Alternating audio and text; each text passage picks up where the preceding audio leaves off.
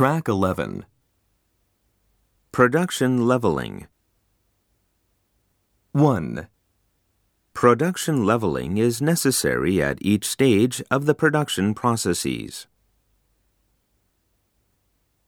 2. Proper calculation of production quantity helps to even out our production flow. 3. Our factory may be able to even out fluctuations in production through better scheduling. 4. We generally have to produce with a large number of inventories because of customers' inconsistent demands.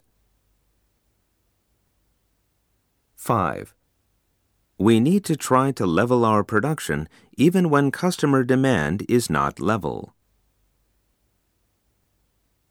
6.